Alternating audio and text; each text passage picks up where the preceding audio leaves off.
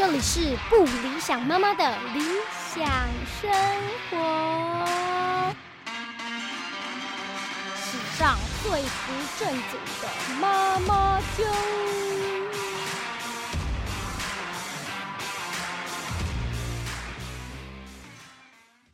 Hello，大家好，欢迎收听今天的不理想妈妈。今天我们终于来到第五集了，耶！呃，今天呢就要承接上集呢，上集就是在聊一些哺乳巾的事情嘛，跟喂奶粉的。那今天呢，我们就要接着这个主题往下，今天要跟大家聊一聊，真的就是跟采买有很大相关的部分哦。今天要来跟大家聊跟哺乳相关的周边产品，挤乳器，呃，还有奶瓶，以及一些周边的什么消毒锅啊这些。所以今天要讲的部分呢，比较是呃工具的部分哦。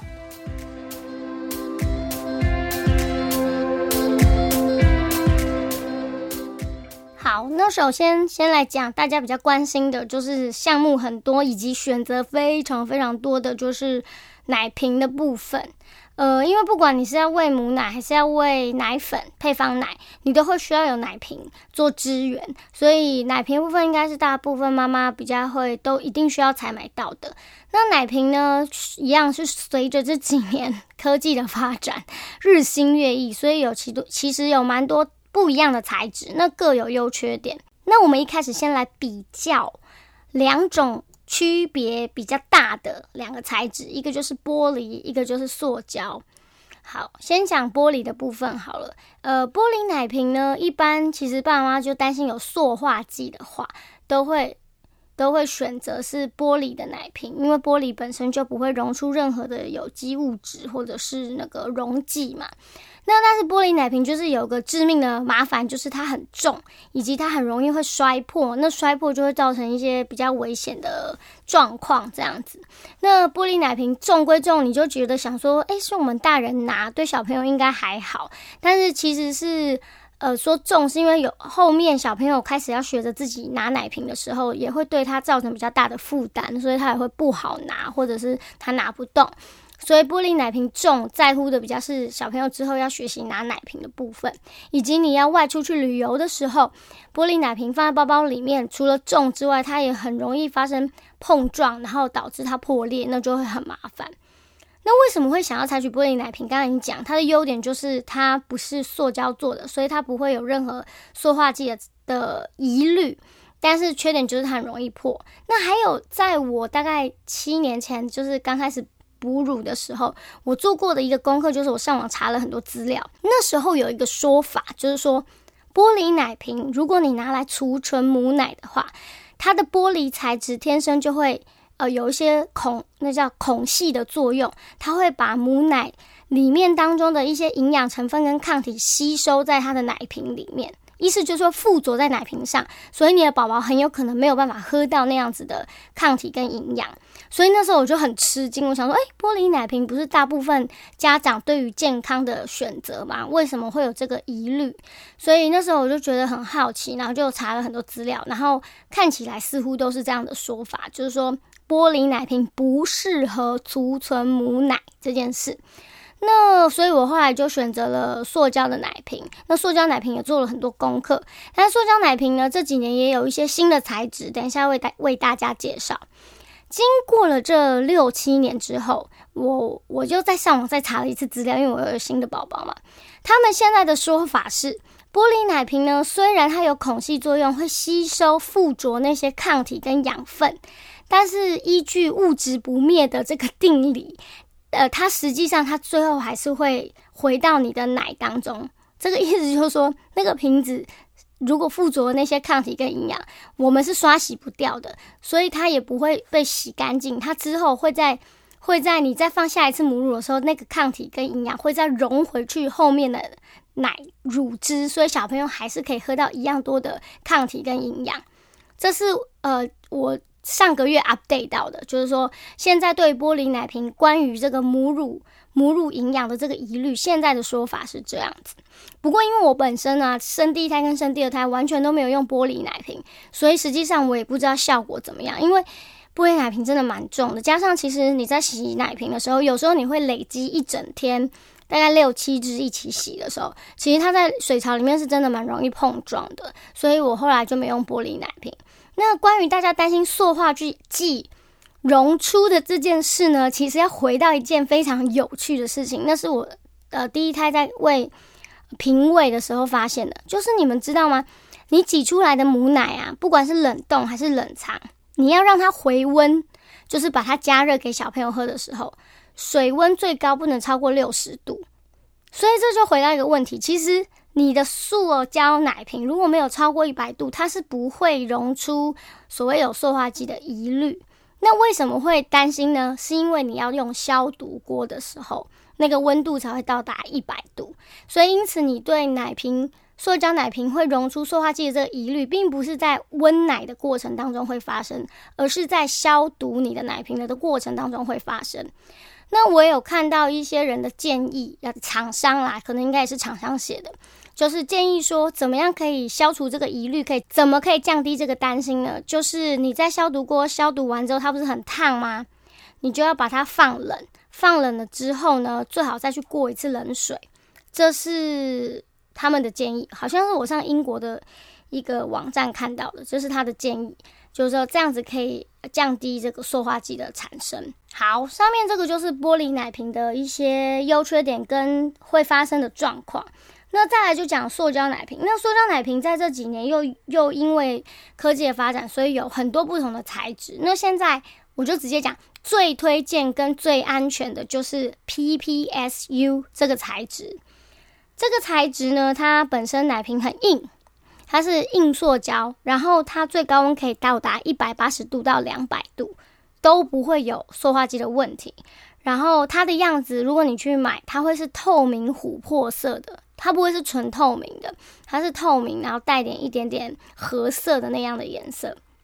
所以现在有一个很红的牌子叫做 Hagen，它是一个新加坡的牌子。他们就是做这个 PPSU 奶瓶，这几年大红。我相信很多妈妈上网 Google 应该有看到很多名人妈妈跟贵妇推荐这款奶瓶。呃，它本身也有挤乳器，这个我们后面也会一起讲到。那这个 PPSU 呢，他们这个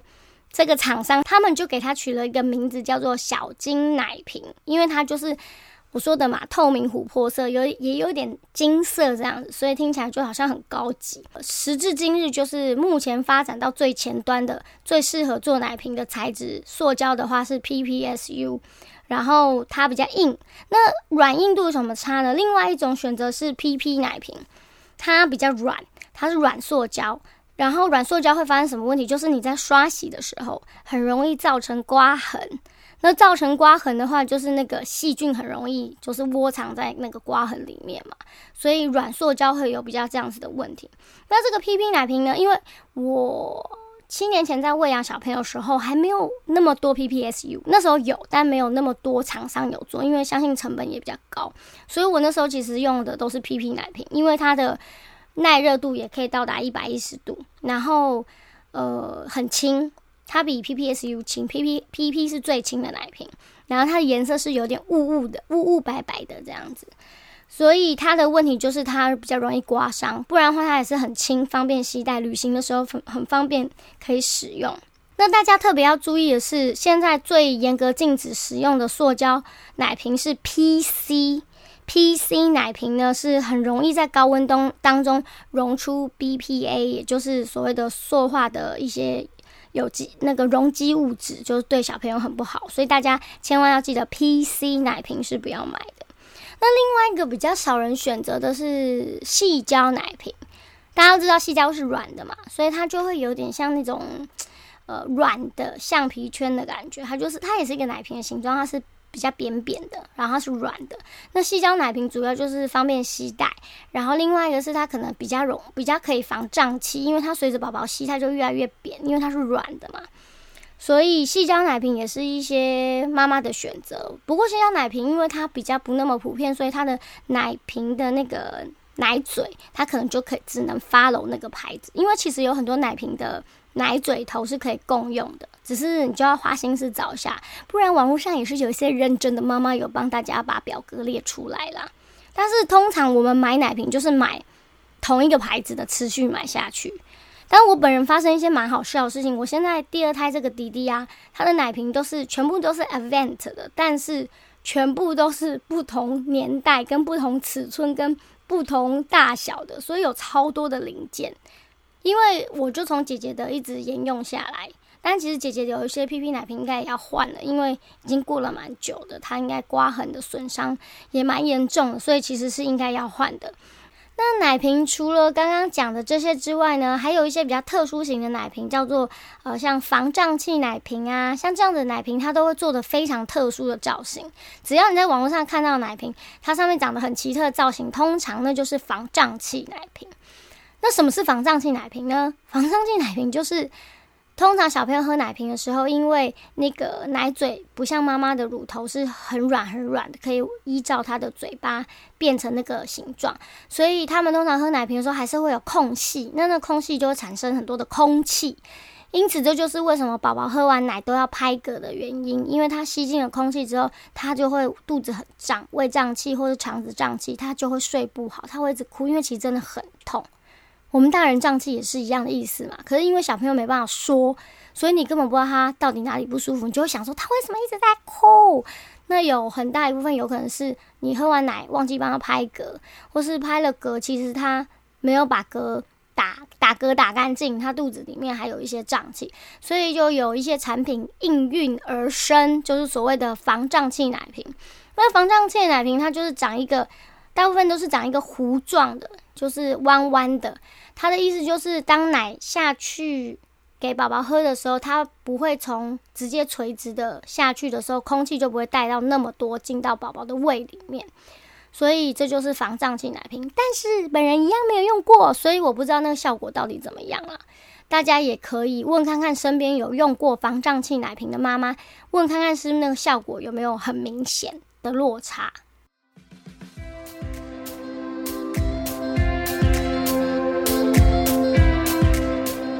好的，那跟大家就是科普完，就是很严肃的介绍了刚刚几种以上的材质之后呢，就是来分享一下我个人的经验啊，就是就是纯属个人的经验，大家参考就好了。就是我没有用过玻璃奶瓶嘛，刚刚我有说到，因为就是我觉得很容像我这种粗手粗脚的妈妈，很容易把它打破，然后再是出门也不是很方便，就很重。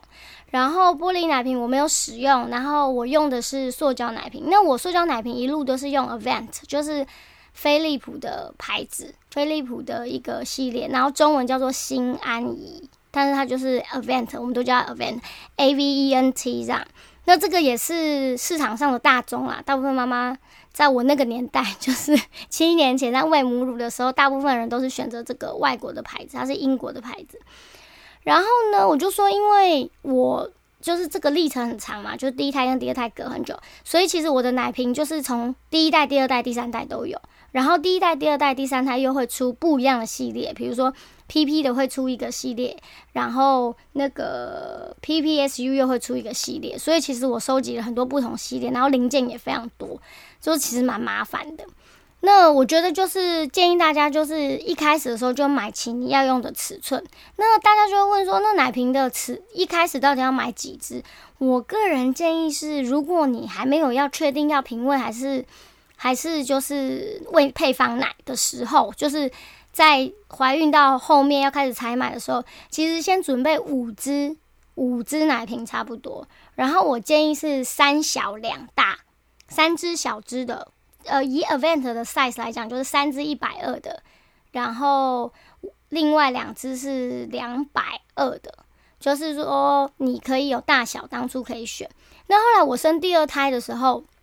我就很懒了，我就全部都买大支的，就是要补货嘛，因为那五支零零散散也送别人或什么的。然后我会买五，那时候我买了两只大支的，原因就是因为想说小瓶的没办法变大瓶嘛，但大瓶的还是可以喝少的奶啊。就是，这就是一个掏假波啦。但是你洗奶瓶的时候就会觉得很傻眼，就想说这么少的奶为什么要用这么大的奶瓶，很呆。但是就是一个过渡期。那我们接下来就来讲挤乳器的部分。那为什么我的奶瓶会选择 Avent 的原因，也是因为我的挤乳器是用 Avent。所以其实妈妈就是会，你们要有个概念的话，就是你用哪个牌子的挤乳器，你基本就会用那个。牌子挤乳器的奶瓶。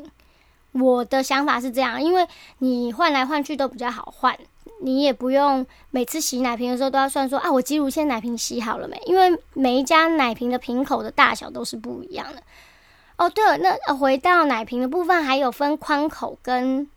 窄口，但是基本上现在奶瓶都做宽口了啦，因为窄口奶瓶放奶粉进去的时候很容易洒出来，所以现在妈妈们都比较习惯用宽口的奶瓶。说到挤乳器呢，我就说，在我大概六七年前在喂母奶的时候，呃，市场上大宗的就是 Avent，就是伦敦的那个飞利浦的这个牌子，所以我才会一路用它的奶瓶，即使我觉得它的零件真的蛮复杂的。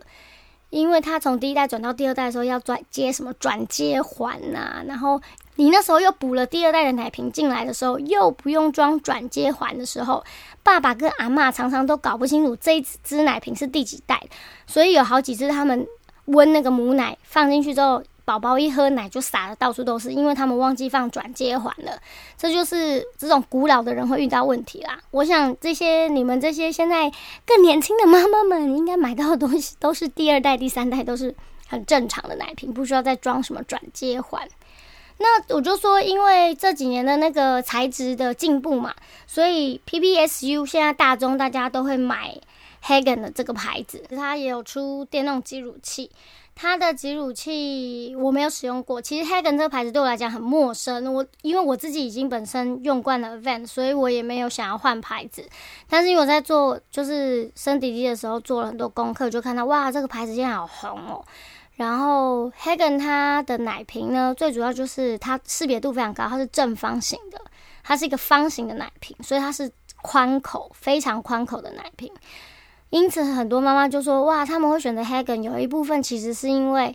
第一个是它是 PPSU，现在市面上顶就是顶标的一个奶瓶；另外的是，当你的宝宝转做副食品的时候，有时候出外出或什么，或在家里做副食品，那个奶瓶，如果你那时候买了很多，然后现在不需要那么多只了，那个奶瓶也可以当成那个储储藏食物的小盒子。”所以对很多妈妈来讲，他们觉得很方便，就是一个奶瓶它可以有多个用途，然后它又是最安全的材质。我们要帮 Hagen 背书，我只是跟大家介绍我。我相信妈妈做功课可能都有看到这个牌子，所以这也是我对这个牌子仅止于此的理解啦。那因为想说今天要聊 PPSU 这个部分，所以也想说现在时尚流行的这个牌子要介绍给大家。那刚刚是在讲挤乳器，讲到这边来了。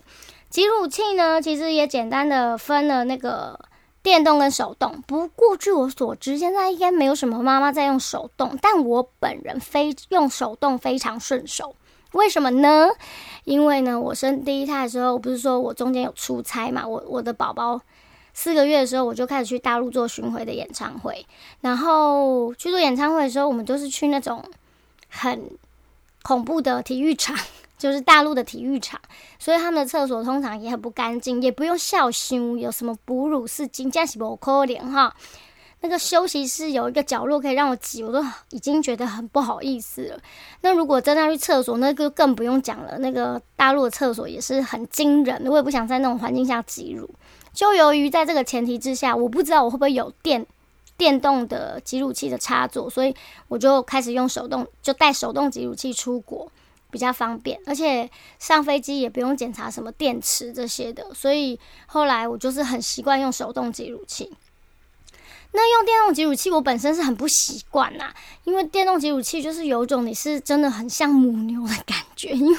电动挤乳器它就是吸在你的乳房上面，它就它就是一个喇叭罩，你就想象它是内衣的一边圆圆的，然后你把它罩上去之后，你就按一个开关，那个马达它就这样，嗯。嗯，它就开始把你的乳房 keep keep 掉，诶，就是真空了，所以会吸住，然后它就会开始开始一直嗯嗯，它就会有那个吸乳的效果，就是吸一口吸一口，然后你的你的乳头，因为你已经是泌乳妈妈了嘛，所以你的乳头就会觉得哦，这就是吃奶的 sign，它就开始一直不断的分泌乳汁，然后也一样就是会有乳症啊这些的，就是跟喂宝宝的。喂宝宝的流程是差不多的。那挤挤乳器电电动挤乳器有双边跟单边。就是你是要挤一边，或你是要挤两边。那挤两边的妈妈，我就觉得他们超强，因为挤两边的妈妈真的很像乳牛，因为她就是，其实你就是穿一件会挤奶的内衣的意思啦，然后她就会两边，嗯嗯嗯嗯，然后左边一下，右边一下，左边一下，右边一下这样，然后这样怎么这样？为什么要选择双边呢？因为这样比较有效率嘛。你等等于两个乳房同时在泌乳，然后两边的奶瓶就同时收集，你收集的量跟时间就会非常有效率。所以有的妈妈选择用双边挤乳器，是她觉得比较有效率。然后呃，电动挤乳器呢，我之前很不习惯，是因为它的声音，然后很好笑，因为那时候。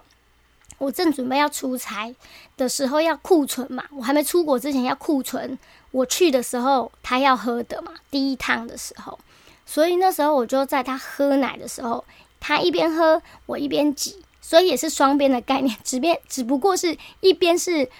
宝宝喝，一边是单边电动挤乳器在挤，然后那个我女儿啊，那时候宝宝嘛，她就喝一喝就听到旁边嗯。嗯，他就没办法专心喝奶，他是想说他后面的那个是什么东西，为什么一直在叫，导致他无法专心，超好笑的。因为他想说怎么有人在跟我抢着喝奶呢？那个东西是什么？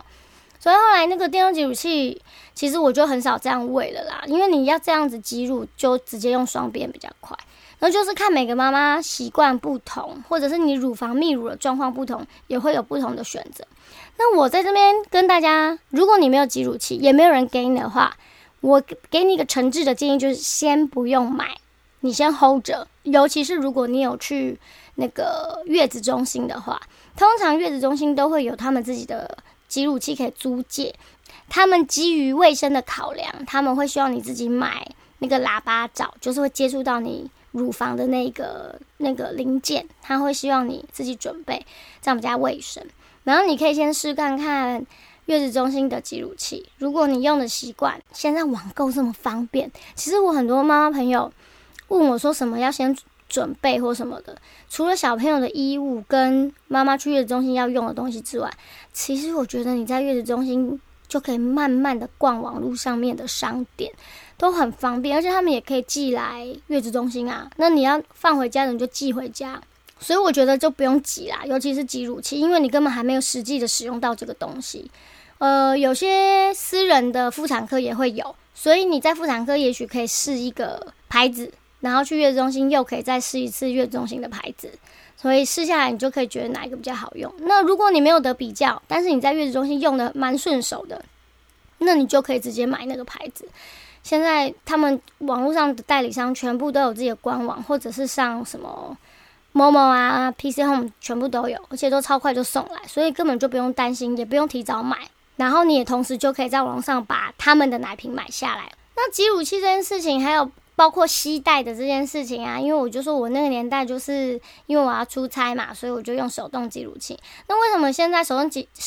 那为什么现在手动挤乳器也没有什么人用了呢？因为现在有充电宝，非常的方便，所以很多哺乳妈妈用电动挤乳器，其实她根本不需要找插座，她自己就带着那个充电宝，她在车上她也可以挤，这都很方便。现在就是什么东西都有零件可以搭配，所以。呃，手动挤乳器比较少人使用，那你用电动挤乳器，你就可以查看看它的外接电源是不是可以接那个行动电源，或者是也许有些更厉害的，有那个可以转车上的那个点烟器的也有。那你就出去玩的时候，你直接进你的车子里面挤，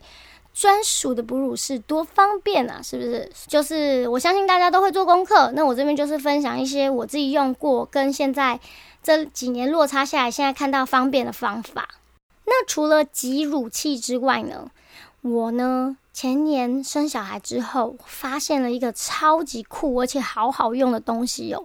是我小姑借给我的。那个东西叫做也叫挤乳器，但它的挤是收集的挤。我刚刚讲的挤乳器啊，什么电动啊、单边、双边，那个是挤。就是 scratch，就是挤乳器，把你的奶挤出来的挤。那我现在讲的这个挤乳器呢，是收集的挤。它长什么样呢？它长得很像一个小小的花瓶，但是呢，它上面有一个罩子，就是你想象看花瓶的脖子花瓶的最上面那个开口，它变成了一个像罩杯一样的东西。然后我刚拿到的时候，完全不知道是什么东西，然后想说知道怎样用啊，觉得超好奇的。结果在生产完的第二天，那个我住的那个妇产科的病房是有那个专业的泌乳师会来巡访，然后教你怎么挤乳，跟帮你摸看看你现在的乳房的乳汁的状况是怎么样，就来巡访。然后他就在帮我挤我第一次奶的时候，他就看到那个小花瓶，就是我刚刚讲的挤乳器，他就说：“这个哦，你有这个好，那这个你先罩着。”然后他就帮我压了，因为它是细胶做的，所以很软。然后一压之后，它不就是真空，就是有一个空间，然后就嘣，它就可以用那个罩杯吸在我的奶上。然后另外一边我就用电动挤乳器在挤。那我之前上一集就有讲，刚刚也有讲，就是你挤乳的时候会有乳症，然后。奶症啊，奶症来的时候，乳我跟你讲，另外一个奶头，如果你是用单边挤乳器，或者是你宝宝，然后你你不是双胞胎的话，你当然都只喂一个宝宝。他在吸同单一边的时候，另外一边的时候也会直滴奶出来哦。就是说你在喂母乳的时候，喂一边的时候，奶症来了。另外一边，它也会有奶症的感觉，然后就开始一直滴奶。这就是为什么那个需要溢乳垫的关系。溢乳垫就像一个卫生棉，然后粘在你的袖内衣里面，就是怕另外一边的奶在奶症的时候，你这边的宝宝喝得很开心，然后另外一边的内衣就湿掉了。然后，所以就是溢乳垫的部分。那那个小花瓶是做什么的呢？那个小花瓶呢，超聪明的，它比溢乳垫更赞，因为它。不是因为溢乳垫就是像卫生棉一样，就把乳汁吸了之后，你就把那片丢掉嘛。但是那个挤乳的小花瓶，它就会把你刚刚奶阵滴出来的奶收集在那个小花瓶里面。我觉得超赞的啊！因为我那时候在月子中心的时候，靠这个小奶小花瓶啊，收集了非常多的奶。尤其是你在挤奶的时候，如果你这边偷偷后来挤出来是一百的话，我另外一边另外一边那个。小花瓶可以收集到差不多十五到二十，那我这样那一餐就可以挤出一百二十诶，现在听可能觉得没什么，但是你知道初期的时候，你在追奶量的时候，你就觉得哇，那个那个左边的那个小花瓶真的帮了很多忙，就超有成就感。所以我这个觉得这个小花瓶超酷的。那这个小花瓶，这个奶瓶最有名的是一个纽西兰的牌子，叫做哈卡，就是 H A A K A A。大家可以 Google 一下，然后它也有分某数，但是我建议大家买小的就好了，因为它不是主力拿来给你挤奶的，它是让你辅助把多余的乳汁收集下来的。然后我就是在月子中心用这个东西，我觉得这超棒，所以我就觉得一定要推荐给大家。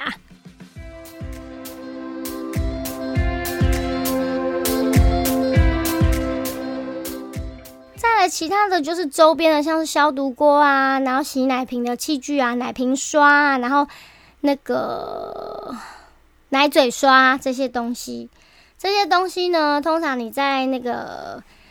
妈妈宝宝用品店就会很容易就买到了。但是我要推荐一个非常好用的奶瓶刷，大家绝对没有想到是哪一个牌子的，就是无印良品。对，无印良品就是木吉，它有出一个专门洗瓶子的。它其实不是叫，它不是专门 for 奶瓶刷，但是它其实就是奶瓶刷的样子。然后它是给别人洗水壶用的，所以我就买了一支，然后我觉得超好用，因为它它一样可以换那个刷头，然后它的柄是两根不锈钢夹住那个刷头，所以你握的时候非常好握，然后施力点非常。就是无印良品厉害，我觉得那支超好用的。如果大家有有去逛，刚好看到，你就可以买回来试看看。不过除了那个奶瓶刷之外，你还需要一个像手指头形状的，专门去洗那个奶嘴头，就是奶瓶上面小孩喝的那个嘛。那个洞很细，所以会专门卖一个像奶嘴头的那样刷子。但是那个通常。呃，妈妈宝宝用品店都是一支海绵奶瓶刷附一个那样子的个奶嘴刷，这样子通常是这样卖啦。但是也有单纯纯卖奶嘴刷，所以我现在家里的就是无印良品的瓶子刷跟那个另外单独买的奶嘴刷两个在洗奶瓶。那再就是消毒锅，其实消毒锅也是各种牌子都有。然后我觉得你们买越单纯功能的越好，应该基本上消毒锅的功能就是。呃，帮你用一百度的水蒸气消毒，消毒完之后就开始烘干，整个过程大概一个小时，是完整的一一个流程。那其实我觉得消毒锅就是单纯做这件事情就好了。那通常也是大家还是会去做功课，或者是家里面有人有，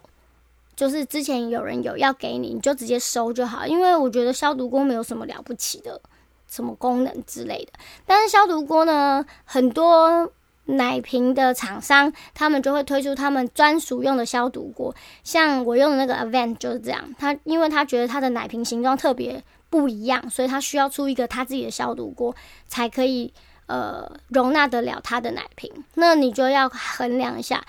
我们家用的消毒锅是 Neck Neck 的，那目前我用所有的奶瓶，它都是适用的。去旅行啊，其实很多呃，应该我猜四星级以上的饭店，他们都可以在你订房的时候跟他们 order，你需要房间需要消毒锅，然后需要宝宝的澡盆，他们都会帮你准备。但是如果是那种廉价，然后很多。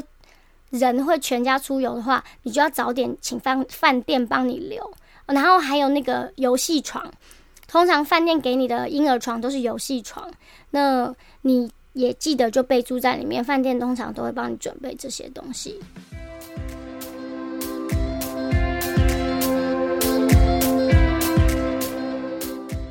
好的，今天呢就是林林总总一次给大家介绍非常多跟哺乳相关的产品。那就如我讲的，因为现在牌子非常的多，然后科技也日新月异，所以有非常多厉害的产品，或者是林林总总很多细节的产品。个人是觉得产品的功能呢，在育婴这条路上，我觉得是越单纯越好。就比如说我刚刚讲的消毒锅，它就是消毒锅的功能。那我觉得有什么负离子烘烘干啊，或者是什么紫外线烘干啊，这些都是就看妈妈他们自己的选择。但是如果你选的是紫外线消毒锅的话，我记得有一些塑胶的产品是不适合放进去的，它很容易脆化。所以因此你在买这些产品的时候，请一定要注意看它的备注，还有温度，这些都要非常的注意。所以才不会造成买回来发现不能用，或买回来再发现有安全的疑虑，就会让你非常头痛。那一样，我的建议就是，因为这就是一个过程而已，所以如果有别人可以给你，就尽量的跟他们收。但是会遇到的问题就是，你会拿到很多不同牌子的奶瓶，不同牌子奶瓶口都不一样，就会配不同牌子的奶嘴头，那时候你就会蛮困扰的。所以，因此我建议自己呢，当当你自己决定要用哪一个牌子的挤乳器的时候，你就先把那一个牌子的奶瓶先买下来。那我就说最少五支啊，然后挤乳器当然就会附一个奶瓶给你。所以我刚讲了五支，那等于你又买了一个挤乳器，你就一共有六支奶瓶可以轮流交替使用。这以上就是我自己的经验跟大家分享喽，希望对大家有帮助。那也还是很感谢大家今天愿意耐心的听了我们第五集的不理想妈妈，希望呢在购物上面呢能有一些给你一些大方向。那我们就下次见喽，拜拜。